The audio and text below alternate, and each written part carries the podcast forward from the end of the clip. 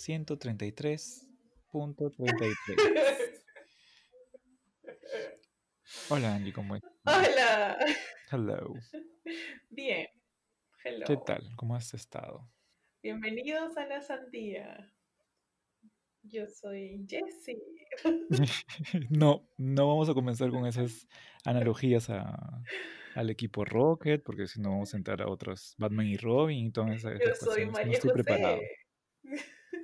Y yo soy Purificación. Me encanta esa dupla. Sí. sí, sí, sí. ¿Cómo estás, Angie? Está- eh, estoy bien. Te noto un poco, Estoy, estoy tranquila. te noto cansada más que tranquila. Eh, sí, así es, estoy cansada. ¿Por Estoy qué? cansada, ha sido un día largo. La verdad es que yo espero los domingos, porque grabamos esos episodios los domingos. Espero los domingos con muchas ansias. Y este domingo eh, ha sido un día cargado, con muchos trabajos para revisar. Eh, he tenido que hacer por ahí una propuesta comercial que aún no la termino. Y he tenido que trabajar en un parcial, así que ha sido un día, un día cansado. Sí, porque mucha gente no sabe, pero bueno, nosotros trabajamos en, aparte de, de- de dictar clases, trabajamos en otras cosas y por ahí el tiempo nos queda corto, ¿no? Por más que trabajemos desde, desde casa, ¿no? Así es. Y estoy enferma también. ¿Y hace cuánto que estás enferma? Eh, ya voy una semana, una semana enferma, eh, pero es rara la enfermedad que tengo, porque normalmente yo soy súper asmática, pero normalmente se va a mis pulmones de frente, esta vez se queda a mi garganta. Así que, eh, nada, a menos que me haya quedado con, con el, el primer síntoma, creo que puedo, puedo descartar que sea COVID. Así que me queda una semana más para poder descartarlo al 100%. Mm, Bien, pero igual no, no habría oportunidad de contagio, ¿no? O sea, no has estado en, en contacto con muchos, con muchos individuos. He tomado mis precauciones. Siempre con protección. Siempre, Daniel, como tú bien sabes. Ha habido contacto, pero con protección. Siempre con protección. Qué aburrida, qué aburrida que eres. Pero está bien. Está muy bien, está muy bien. Pero sí, sí, sí, me imagino que has estado en un montón de cosas. ¿Desde qué hora estás despierta? Desde las 6 de la mañana, yo me despierto todos los días a las 6, incluido los... 6 de la mañana, mujer, esa no es una hora aceptable. Sí, lo más triste... Un domingo. Lo más triste es que antes lo hacía por elección, ahora lo hago mm, por, eh, por una fea costumbre. Lo que pasa es que antes lo hacía, o sea, lo disfrutaba, ¿no? Esperaba los fines de semana para levantarme tempranito, trabajar en las plantas, estar con mis perritos, eh, limpiar, porque me gusta limpiar. Pero desde que empezó la cuarentena y empecé a trabajar prácticamente 12 horas al día, estaba esa necesidad de despertarme a las 6, 7 de la mañana o antes. eh, y me acostumbré feo, ya no para disfrutar de, de, del fin de semana, sino para trabajar y trabajar y trabajar. Entonces, ya no lo disfruto, sino es que lo hago por necesidad. Y, y sí, tal vez muchos se identifiquen con esto, tal vez tú también te identificas con esto, ¿no? De, de sacarle el jugo al día y tratar de dormir temprano para el día siguiente volver a sacarle el jugo al día y no, no trasnocharse, ¿no? Porque creo que cuando te empiezas a trasnochar y empiezas a trabajar hasta las 2 de la mañana, 3 de la mañana, ahí el cuerpo empieza a, a digamos, a, a sufrir las consecuencias, ¿no? Entonces yo prefiero levantarme tempranito y no dormirme súper, súper tarde. Sí, es lo, es lo ideal, ¿no? Igual con esta, con esta cosa del tra- trabajo remoto creo que estamos trabajando más. Definitivamente. Siempre hay cosas que hacer. O sea, siempre hay cosas que hacer, siempre hay cosas que corregir, hay que preparar, hay que mandar este correo, hay que tener la reunión en Zoom, ¿no? Y esto cansa, cansa bastante, ¿no? Tan- tanto física como, como emocionalmente, ¿no? Y eso me imagino que le pasa a mucha gente. O sea, yo soy, yo soy súper workaholic y, y me encanta estar frente a la computadora siempre, pero hay momentos en que ya, ya no. Y quiero distraerme, pero igual al costado tengo la pantalla, me pongo a jugar PlayStation y digo, no, otra pantalla. Y luego el celular y luego no. Pero igual no me provoca leer, no me provoca escuchar música a veces, ¿no? me provocaría, no sé, salir a tomar un café o ir a comprar algo a Wong o, o algo, pero no se puede a veces, ¿no? Sí, es, es como estar contra el reloj constantemente. Y creo que también le pasa, bueno, nos pasa a nosotros como docentes, como estando de ese lado, pero también creo que les pasa a nuestros alumnos, ¿no?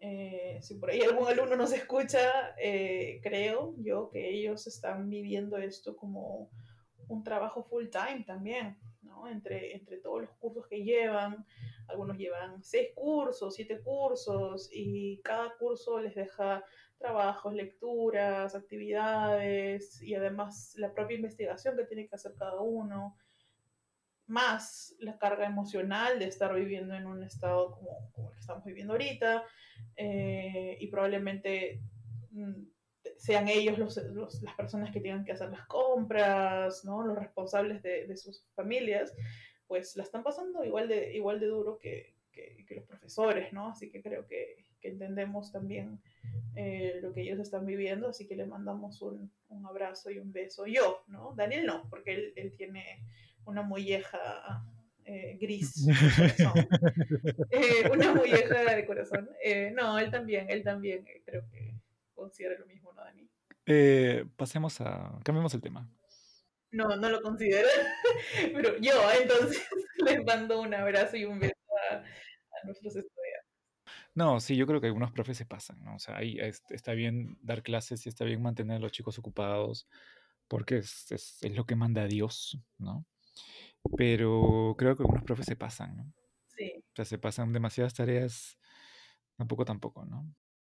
Lo peor de todo es que esto, este, esto no, a ver, este dictado en línea nos, nos ha agarrado así, con, como que con las manos arriba, ¿no? Levante todas las manos, es un asalto y hemos tenido que subirnos a la ola y que la ola nos lleve a todos, ¿no? Eh, no hemos tenido tanto tiempo como para prepararnos ni nada y, ha sido durísimo. Eh, entonces queremos aprovechar el tiempo al máximo y darle, darles a nuestros estudiantes todo lo que podamos en este tiempo que tenemos disponibles, pero la verdad es que eh, quizás sea demasiado, quizás sea demasiado contenido para, para estas sesiones en línea y quizás hay que bajarle un poquito uh, la cantidad de material que les estamos dando y considerar también el contexto por el cual están viviendo, porque ay, son seres humanos, somos seres humanos y quizás ahorita me estoy poniendo muy, no sé, mucho filosofar y muy emocional y es una mezcla de, de las pastillas, es una mezcla del día duro que he tenido y todo, y puede ser, no importa, este es mi podcast, es, mi, es mi podcast, es mi podcast, es mi, mi ventana de, de, de, catarsis, así que si quieren lo escuchan, si no, no, gritándole a, a sus escuchas, ¿no? A, su, a sus... Amenazando a sus ella a sus podcast escuchas. Amenazando, eh, pero, pero bueno. Amiga, no nos van a escuchar. No, pues no nos van a escuchar. Y... Se van a suscribir. Sí, pues. Menos mal que soy yo que tiene la molleja. Sí, pues. y, y, ya, entonces yo quería decir eso. Pero está bien, está bien ser darks. Sí, pues. Está bien ser darks, está bien, está bien cagar murciélagos. Solamente en otros comas. Solamente ¿no? en COVID-20. comas. Me pregunto, si cagas murciélagos, ¿has tenido que comértelos primero? Esa chica fue la que inició todo esto. Tú sabes que hoy día estaba viendo una noticia sobre, sobre eso, porque me encantan a mí las teorías de conspiración. Y, y, hay, y hay muchas teorías y mucha gente piensa que sí es cierto que el virus se, se, se originó por haber comido murciélagos. Y, y mucha gente toma eso como, como algo verdadero. Lo, chistoso es que el gobierno de China ha negado eso y que realmente todavía siguen buscando el, el origen del virus, ¿no? Eh, y tienen un montón de teorías al respecto, ¿no? Pero, pero a mucha gente se le ha quedado esta cosa tan, esta, que es tan, es tan tonto y tan basándonos en, en, los estereotipos y en el racismo, el hecho de comer murciélago, que un chino coma un murciélago y una sopa de murciélago que, que no sé, de repente esa no es la, la, la, razón, ¿no? Y de repente la razón es que, no sé, vino no sé, el Daniel del futuro y inyectó el virus a alguien en China y, ya está, ¿no? Porque al final vamos a terminar siendo todos zombies o X-Men. A mí me gusta, a mí me gusta seguir las teorías conspiranoicas de Twitter, ¿ya? Yo, yo les cuento que no, yo no, yo no tenía Twitter, o sea, tenía, pero no, ni siquiera tenía la, el programa instalado, la, la, app instalada en mi celular. Entonces Daniel, que sí tiene Twitter, ¿no? Y es muy, eh, es un usuario muy, eh, eh, ¿cómo, ¿cómo decirlo? Prolífico, muy asiduo. Sí, es muy famosito, ¿no? Es muy famosito en sus redes, en Twitter especialmente. Por favor, como 50 seguidores. 50 seguidores. Entonces me hablaba de Twitter y dije, lo voy a instalar. Bueno, me lo instalé. Entonces a mí me gusta seguir estas, estas teorías eh, conspiranoicas en Twitter. Y hace poquito, no sé si tuviste, eh, salió este, este, esta historia como que entre las, las trendy de, de Bill Gates. De, de, con un boicot a, Bill Gates y que como que se habían liqueado información de, él y comunicación con eh, la OMS y con China y bueno, una, locura. Y entre esas historias salía que tal vez es real, no sé, yo ya creo en todo. Y salía que em, la doctora que había descubierto el virus había, ella misma había soltado el virus en un mercado en China, en un bloque de hielo, en un ducto de ventilación para que se contamine más rápido. Y una cosa así, súper eh, película... Eh, de Michelle Alexander. yo me imagino una película norteamericana eh, que, que, tiene que ver con artes marciales y un poco con, ¿Sí, ¿Sí, te imaginas? Como, como un poco de ciencia ficción y un poco de artes marciales y está Jackie Chan de todas maneras en esta película. ¿Pero qué tenía que ver esa noticia con Bill Gates? Porque supuestamente estaban liqueando la información de su eh, organización. ¿Cómo se llama su... Eh... ¿Fundación? su fundación, perdóname, sí, de su fundación. ¿Ya? La fundación que tiene con su esposa y que se liqueaba toda esa información porque ellos están creando esta vacuna que quieren llevarla a toda la humanidad, entonces están diciendo como que, ah, sí, quieres llevar la vacuna, entonces ustedes son los que han creado la enfermedad, ¿no? Ok.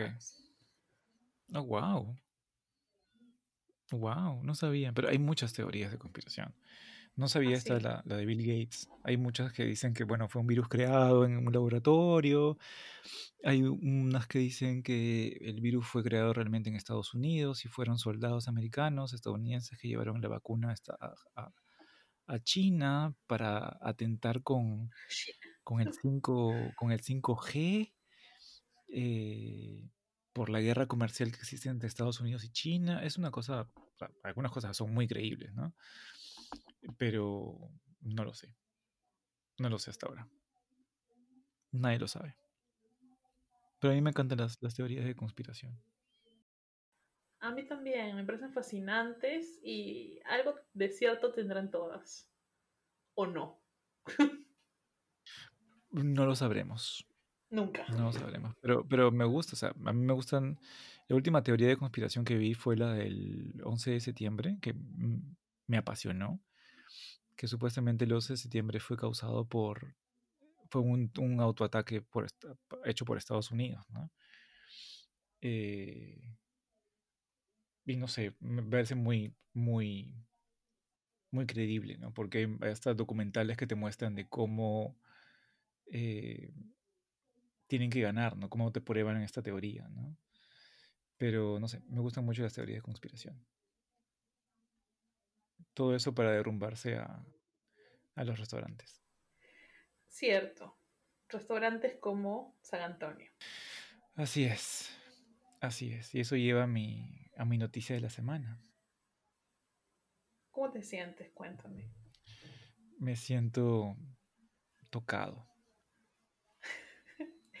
¿En qué parte te han tocado? En todos, en todas las partes me han tocado.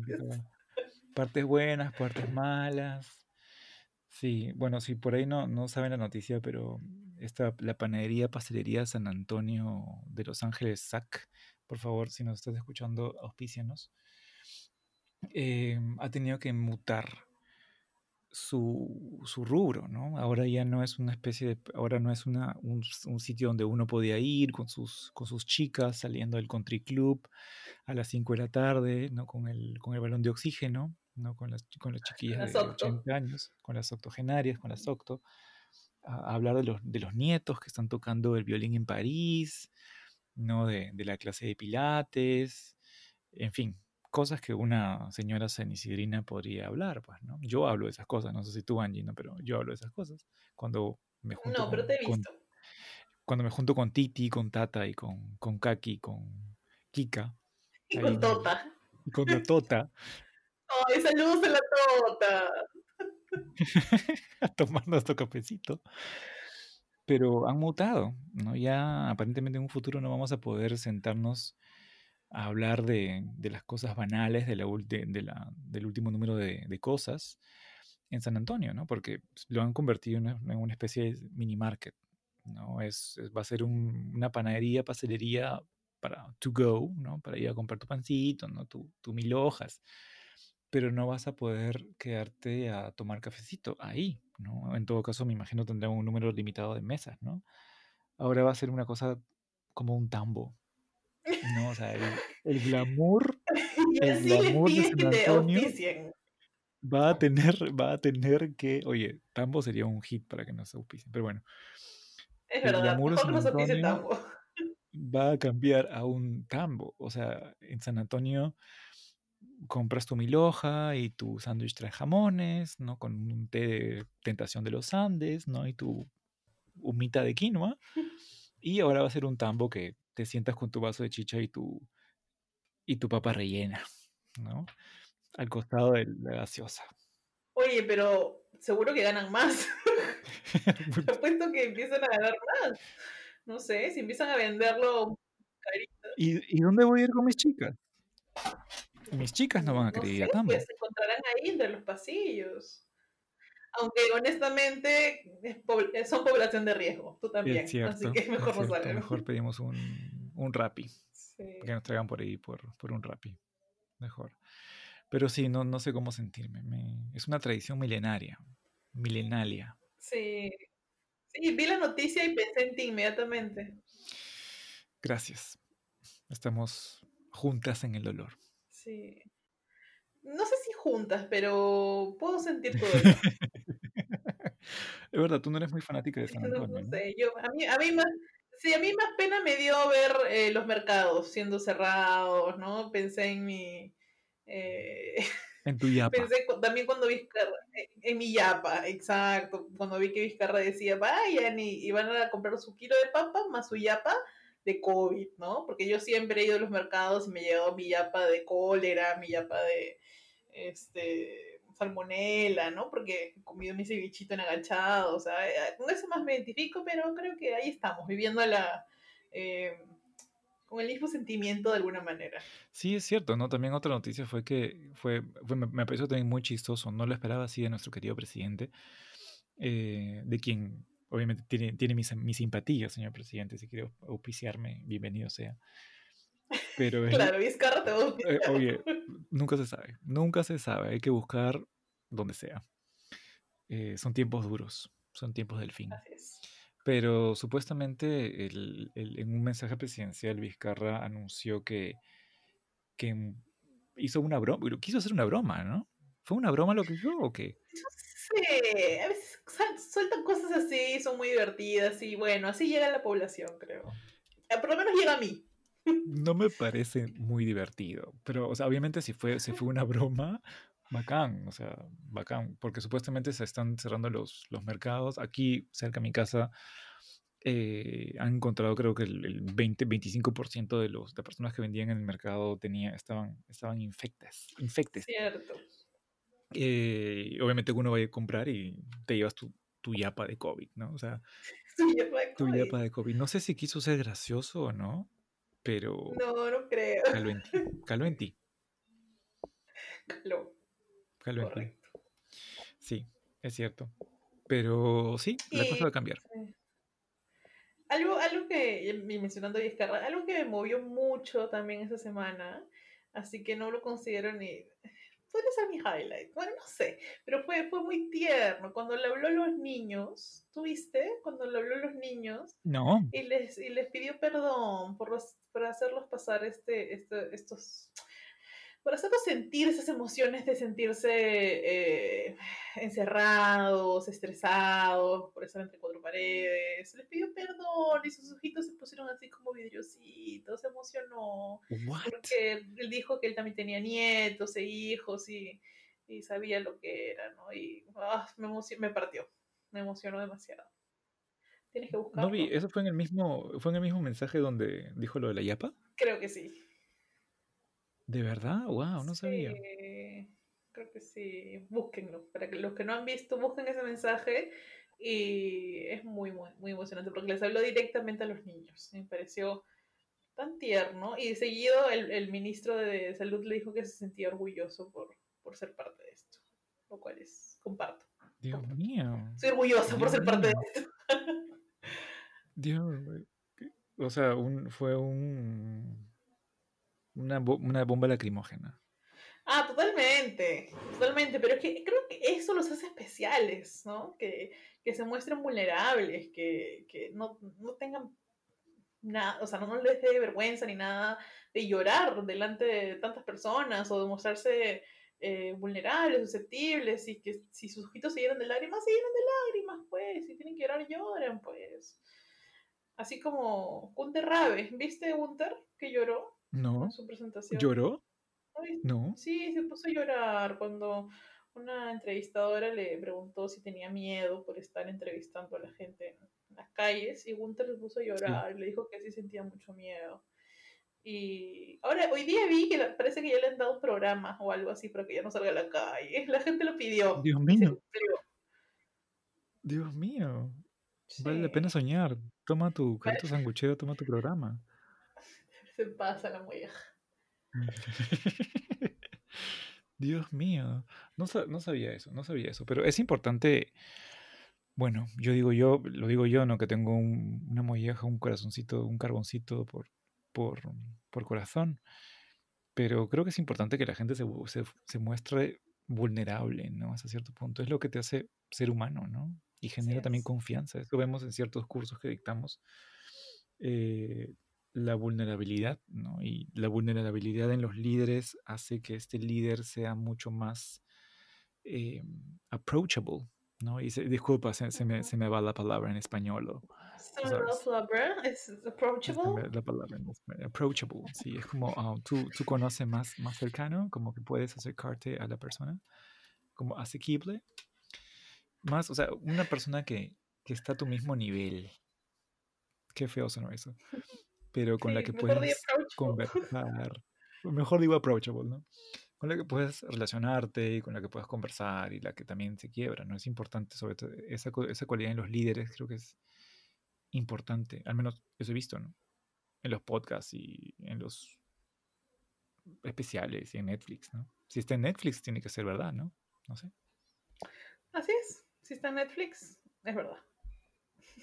¿Qué piensas tú? ¿Eso, ¿Tú crees que es, la cualidad de ser vulnerable es, es algo importante? Bueno, Brené Brown, esto se convierte en una clase, ¿no? Dios mío, ¿quién es Brené, Brown? ¿Quién es esa señora? Brené Brown es una investigadora y investiga las emociones, específicamente la, la, la vulnerabilidad. Y eh, estoy de acuerdo, estoy de acuerdo con que es súper importante. Es básicamente lo que tú acabas de mencionar, mencionar, chico, eh, lo que acabas de mencionar, ¿no? Para poder justamente... Sí, mami, sí, mami. Sí, mami. Eh, para demostrar efectivamente que, que, puedes acercarte a la otra persona, demostrar que, que, que, eres, que eres humano, finalmente, ¿no? Que no eres este superhéroe que, que, a veces creemos que tenemos que demostrar para conseguir un trabajo, para, porque a veces pensamos que, que tenemos que cumplir cierto estándar que nosotros mismos nos, nos colocamos y, y, te lo digo por experiencia. es más, este podcast trató de grabarse 350 veces antes de, de que salga y no era necesario. O sea, eh, basta con mostrarte como tú mismo eres y cómo realmente te sientes para que sea suficiente. O sea, sé tú mismo y, inserta aquí eh, eslogan, frase motivacional y ya está, eso es suficiente. Y es cierto, porque creo que hemos tenido la oportunidad de trabajar juntos y tú has estado en posición de liderazgo y hay muchos tipos de, de líder, ¿no? Hay el líder que grita, hay el líder que, que, que, ordena, que impone, y que... pero hay un, un, líder muy especial que es el líder que, que guía con el ejemplo y que se ve vulnerable, a menos que se muestre vulnerable, que no tiene miedo a, a liderar siendo vulnerable y aceptar sus emociones. Y, y es importante, ¿no? Porque causa, parece mentira, pero causa empatía. Y uno lo puede ver diciendo, ah, este, esta persona es súper débil, pero al final no, no. Si uno es capaz de poder aceptar a esta persona y, dejar de lado los, los juicios, creo que es, es, es, importante, ¿no? Es importante. Y generar conexión, porque en ese momento creo que mucha gente está buscando conectar, en el buen y en el mal sentido de la palabra, ¿no? Quieren, quieren conectar, quieren contacto, quieren cuchi cuchi. Correcto. ¿Qué estará pasando en Tinder estos días? No Eso lo se sé. llama, esa sección se llama la pregunta rara o pregunta extraña, no me acuerdo, pero escucharé, mi pod, escucharé nuestro podcast para saber cómo se llama esa sección. ¿Qué estará pasando en Tinder estos días? Eh, yo creo que la gente en Tinder está desesperada. ¿Usas Tinder, Daniel? Yo no, no uso Tinder, tampoco he usado Tinder. Ah, mira tú, me puedes hacer la misma pregunta. Procede, por favor. Eh, Angie, ¿alguna vez has usado Tinder o usas Tinder? Eh, fíjate que no, tampoco. Tampoco uso Tinder ni tampoco utilizo un Tinder. Dudaste. Dudé, no, no, no, nunca. Nunca he usado Tinder. Pero parece muy divertido, la verdad. Eh, ¿Qué estará pasando? ¿Se estará, volviendo, ¿Se estará volviendo loca la gente? ¿Estarán conversando? ¿O la app habrá caído? De, de repente colapsado, ¿no? Yo creo que mucha gente que está, que ya no, bueno, me imagino que esta, esta, esta aplicación es, es las típicas aplicaciones que se usan para, entre comillas, salir o, entre comillas, conocer gente, pero al final termina en lo que tú quieres que sea. Eh, pero me imagino que ahora la gente está buscando más, obviamente que hay gente buscando un, una cosa más, más fugaz, más breve, ¿no? Un, por ahí un intercambio de fotos, videos, no sé. Pero me imagino que hay gente que también busca conectar, ¿no? Busca, está aislada en su casa y busca, no sé, hablar del todo, nada y, no sé, y conectar, un contacto más humano, ¿no? Porque buscamos de una u otra forma salir. Entonces creo que es, pos es posible, o sea, tampoco es que sea yo un experto en, en Tinder, ni relaciones humanas, ¿no? Pero la gente busca eso, ¿no? No sé. Sí, yo, yo les voy a dar dos tips, dos recomendaciones, eh, ya que estamos hablando de Tinder y de conexiones. Para hacer tu perfil en Tinder. Para hacer tu perfil en Tinder y ser un éxito en Tinder, no, mentira. Eh, para conectar. La, y son apps, ¿ya? La primera app es, eh, se llama Slowly. Se trata de una app, ¿no? ¿has escuchado alguna vez o la has descargado? Jamás, jamás. Jamás, ya te voy a, te voy a seguramente te va a gustar, porque a ti te gustan estas cosas así eh, de escritura. Bueno, Slowly es una app que te permite mandar cartas así a, a lo antiguo, ¿no? Que, bueno, son cartas que mandas a cualquier persona del mundo y demora lo que demoraría en llegar una carta en tiempo real. O sea, días en algunos casos, horas en otros casos, y por ahí la persona está ponte acá en Chile, ¿no? Si está cerca, o si está en Perú mismo, pues unas cuantas horas nada más. Este, sí, exactamente. Entonces, eh, no ves a la persona, no, no tienen fotos, no hay fotos, a menos que tú habilites eh, compartir ya fotos. Pero ese no es el chiste, el chiste es más que nada, es como esta idea de penpal, eh, y, y no tanto el hecho de verse, ¿no? Sino más bien escribirse cartas que valgan la pena esperar días para recibirlas, ¿no? Y, y ya. Entonces, nada, eso, ¿no? Eso y coleccionar estampillas, porque puedes coleccionar estampillas de gente que está al otro lado del mundo y escribir en distintos idiomas. Entonces, por ahí, si quieren eh, escribir, ¿no? Si les gusta eso, eh, podrían descargarse Slowly. Por otro lado, si es que no les gusta mucho la idea de hablar con gente extraña, porque por ahí de pronto después de la tercera carta temen que les pida o les mande un nut, ¿no? Este, eh, pueden hablar con un robot, ¿no? Lo cual a mí, por ejemplo, me agrada más todavía. Entonces, para... este podcast, tú hablando conmigo. Exacto, Daniel es un robot, ¿no? Em, esta otra opción se llama réplica. Réplica es un robot, es inteligencia artificial, que va aprendiendo conforme vas hablando con, con este, este, este bot, ¿no? Entonces, obviamente tiene sus, sus fallitas, ¿no? Porque sigue siendo inteligencia artificial y no es perfecta, eh, pero es bastante acertada y como que va recordando las cosas que tú le dices, como tu nombre, eh, por ahí si, si les dices datos como cuál es tu color favorito, o va, va, aprendiendo un poco más allá. Si le mandas una foto tuya, recuerda quién eres. Entonces, realmente va aprendiendo con el tiempo. Y la historia detrás de, esta, de este desarrollo es muy, muy interesante. Si quieren profundizar y analizarlo, es muy bacán. No les voy a contar todo esto ahorita porque obviamente sería un podcast muy, muy largo. Eh, pero es bien chévere, va aprendiendo. Y también Replica tiene su versión premium, que eh, te permite hablar con, este, con esta inteligencia artificial, o sea, tener llamadas con este robot y hasta crearle un perfil, o sea, verlo, ¿no? Hay gente que se mete mucho, así, tipo, ¿has visto Her?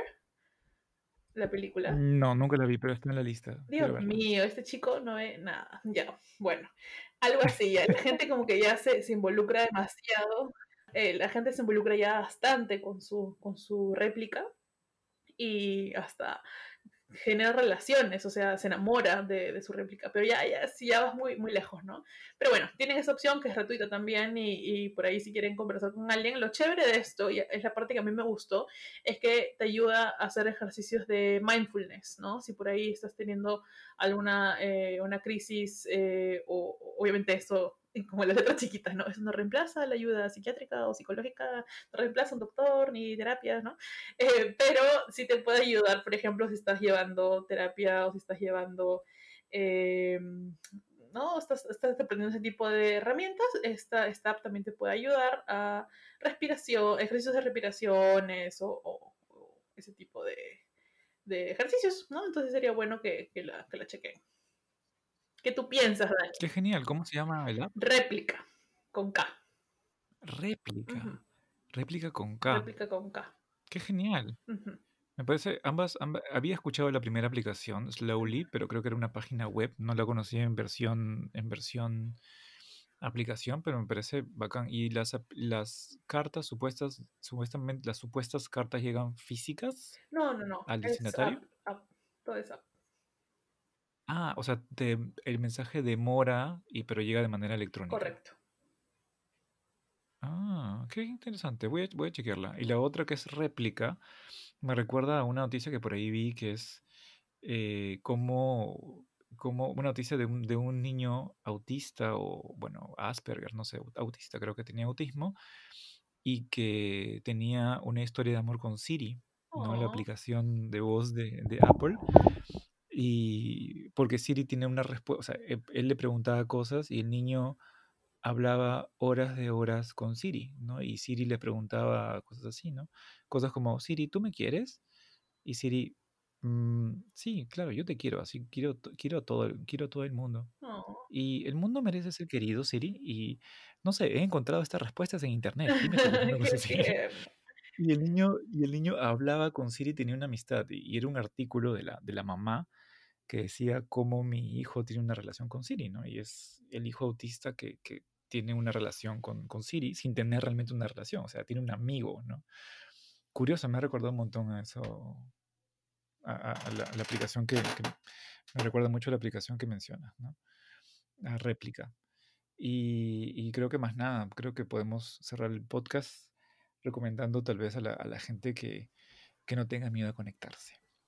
No sé si por Tinder, no sé si por otras aplicaciones, por réplica, por Slowly, conectar con el hermano, la hermana, o de repente un ejercicio que, que ayuda muchísimo es, que a mí me ha ayudado es escribir un correo como si fuera una carta, porque tenemos, tenemos creo que la facilidad de tener todo a la mano y todo rápido con el WhatsApp y estas, em, estas herramientas que nos permiten la cosa rápida, pero tomarse el tiempo de, de escribir un correo de forma pausada, bien articulado, con ganas, ¿no? de repente una persona que no, no veíamos hace tiempo, de repente alguien, y tratar de ver ¿no? el, el efecto que hacemos en, en, la otra persona, porque yo he tratado de hacer este, esto con, con un par de personas y lo aprecian, ¿no? Así que creo que no, no hay que tener eh, miedo a, a, conectar. ¿Quién estornudó, Dani? Mi papá estornudó. Y con eso cerramos nuestro episodio de hoy. Chao.